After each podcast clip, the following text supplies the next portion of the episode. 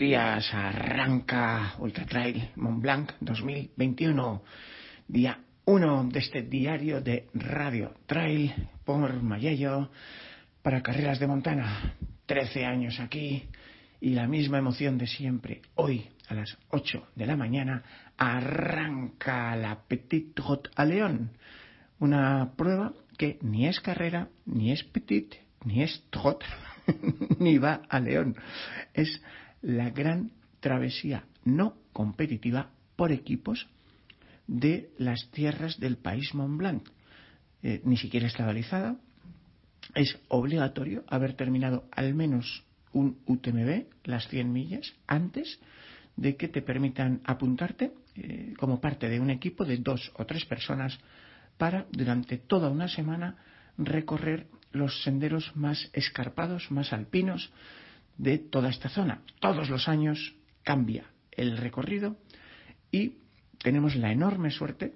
Este año pues, van a ser 300 kilómetros, 25.000 metros de desnivel positivo, tramos técnicos, eh, tramos de cadenas, de clavijas.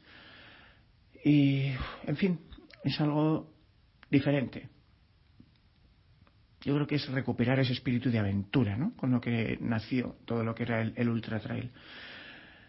Eh, tenemos la enorme suerte de que hay una, una persona, eh, bueno, tengo la, además conozco hace muchos años, hemos compartido algunas carreras, pues que le cogió el gusto a esto y yo creo que probablemente es la persona que más sabe de Petit Gotaleón del mundo, porque la ha terminado una vez, dos veces, tres veces, cuatro veces, cinco veces, seis veces y este año arranca la aventura.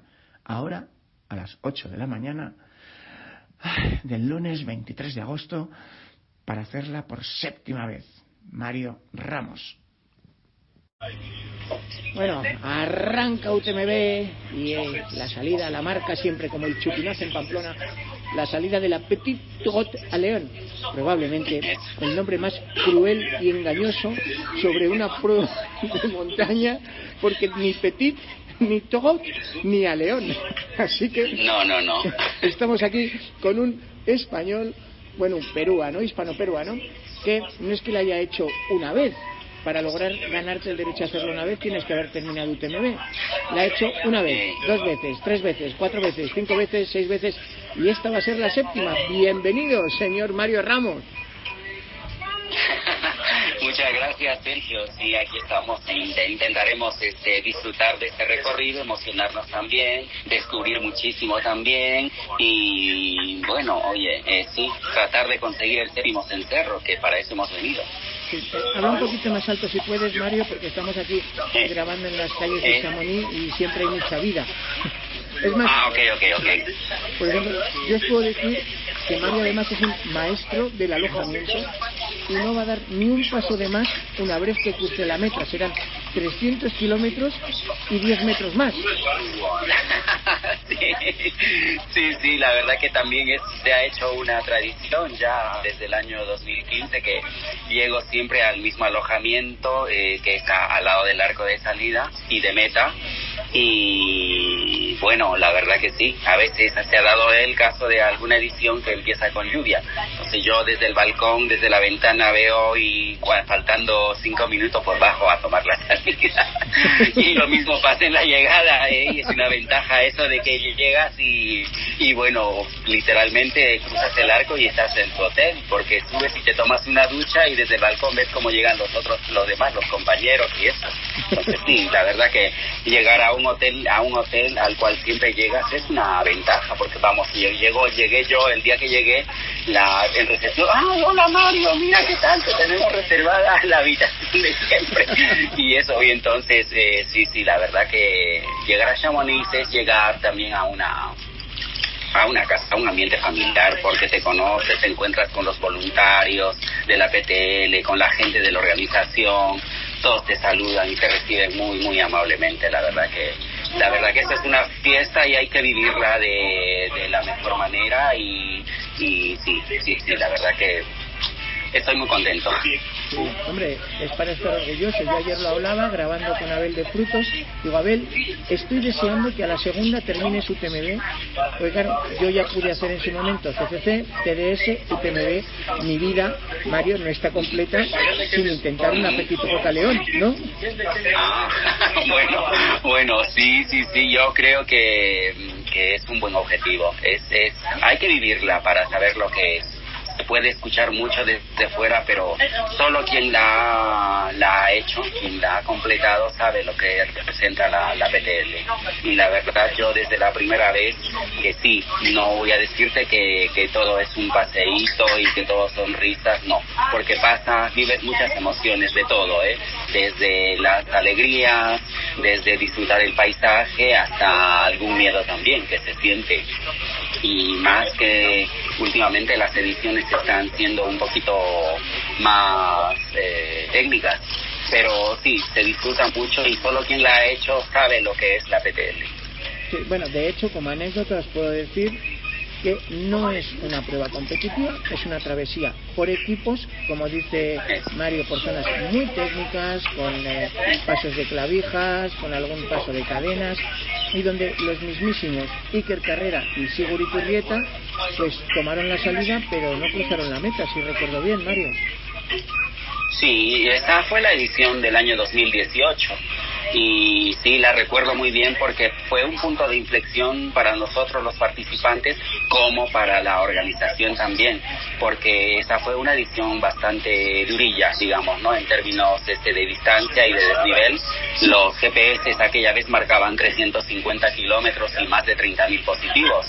Entonces, eh, sí, se notó que hubo un, se pasaron un poquito de tuerca, como se dice, pero eh, logramos terminarla y ya después de eso ya no sé, nos parece que todo es un poquito más llevadero. ¿Será que ya nos expusieron a tanto que ya, ya lo demás, pues venimos a, a pasar la vida? Bueno, tú has encontrado tu nicho en este tipo de aventuras, porque no son carreras, lo decía antes, donde puedes vivir tu propia travesía, llámese sí. eh, llámese PTL. Em, ¿Cómo se lo intentarías explicar a un ultrero, entre comillas, normal? Porque normal no somos ninguno, pero alguien como yo, que ha hecho pues muchas carreras de 100 a 100, de 100 kilómetros a 100 millas, pero que no se ha metido en una aventura de este tipo, que eh, ¿qué me voy a encontrar, Mario? Que es eh, a la vez más amable y por otro lado más eh, difícil. Mm, a ver, eh, ya son con esta PTL y con el TOR que se avecina, yo ya voy a completar unas 15 pruebas que superan los 300 kilómetros. Entonces serían 15 y eh, 100 millas, pues ya llevo como 16 ediciones. ¿Qué te vas a encontrar en una aventura como esta? Pues yo diría que las carreras balizadas y con dorsal están muy bien porque se disfrutan, pero una carrera tan larga eh, es un encuentro con uno mismo. Yo diría eso, ¿eh? muchos hacen el camino de Santiago encontrando ese, ese momento, ese punto. Pues para mí irme a la montaña y estar tantos días ahí, muchas veces solitario, porque las distancias son tan largas que muchas veces lo haces solo, eh, te encuentras contigo mismo. Luego conoces a muchísima gente que comparte las mismas emociones que tú, que se emociona también al amanecer, al anochecer, o se emociona con el mismo sendero o encontrando más gente. Entonces, vivir tantos días en la montaña es eh, salir salir del mundo, sobre todo para los que vivimos en la ciudad, y desconectarnos de eso y encontrarnos en los orígenes de lo que era el ultra trail, ¿no? Para mí es eso, es salir a la montaña y disfrutarla eh, como se antes, sin senderos balizados y, y encontrándose contigo mismo y disfrutándolo con los amigos. Sin embargo, como tú decías antes, lo cortés no quita lo valiente. Eh, has hecho también muchas carreras de 100 millas y, si recuerdo bien, eh, la última pues eh, en Valdarán Bayou TMB, mientras yo corría los 55 kilómetros y ya pensé que eran duros, tú hacías las 100 millas. Sí, sí. A ver, eh, sí, Valdarán se me, se me cruzó, era la después de mucho tiempo para eh, que hacíamos esa, esa, esa distancia y a mí me fue dura, ¿eh? fue muy dura, fue muy dura, pero la hicimos. Yo creo que para, mm, a ver, para mí se han compartido esas pruebas de 100 millas eh, en, digamos, los exámenes parciales, que hay que cumplirlos, que hay que aprobarlos si es que quieres tú aprobar el examen final que vienen a hacer las otras distancias. ¿no? Unas 100 millas es una muy buena prueba, un muy buen entrenamiento para intentar eh, hacer con éxito unas 200 millas. Eh, Mario, solemos hablar de que hay pocas chicas en el ultra trail, suele haber un porcentaje del 9 al 15%. Cuando nos vamos a más allá de 100 millas de estas aventuras, eh, ¿cuál es la situación? Porque yo creo que eh, las chicas que haya serán muy particulares. sí, a ver, el promedio de edad en este tipo de pruebas en la PTL es bastante alto muchos jóvenes no hay, ya somos gente madura, gente un poquito vieja. Raro es encontrar jóvenes que hacen, sí, sí, sí, es la verdad. Gente madura que, que ya, pues que le gusta esto, ¿no? Que le gusta la montaña, que deja el punto competitivo ya para adentrarse más en la aventura y en las emociones y en descubrir nuevas, nuevas cosas. Vivir la montaña es de lo que se trata. Y chicas, pues yo creo que el promedio se mantiene, ¿eh? no, no me pillas ahí, el dato no lo he visto, la verdad, pero yo creo que el promedio, el porcentaje se mantiene también en estas pruebas. Y sí, es gente madura, ¿eh?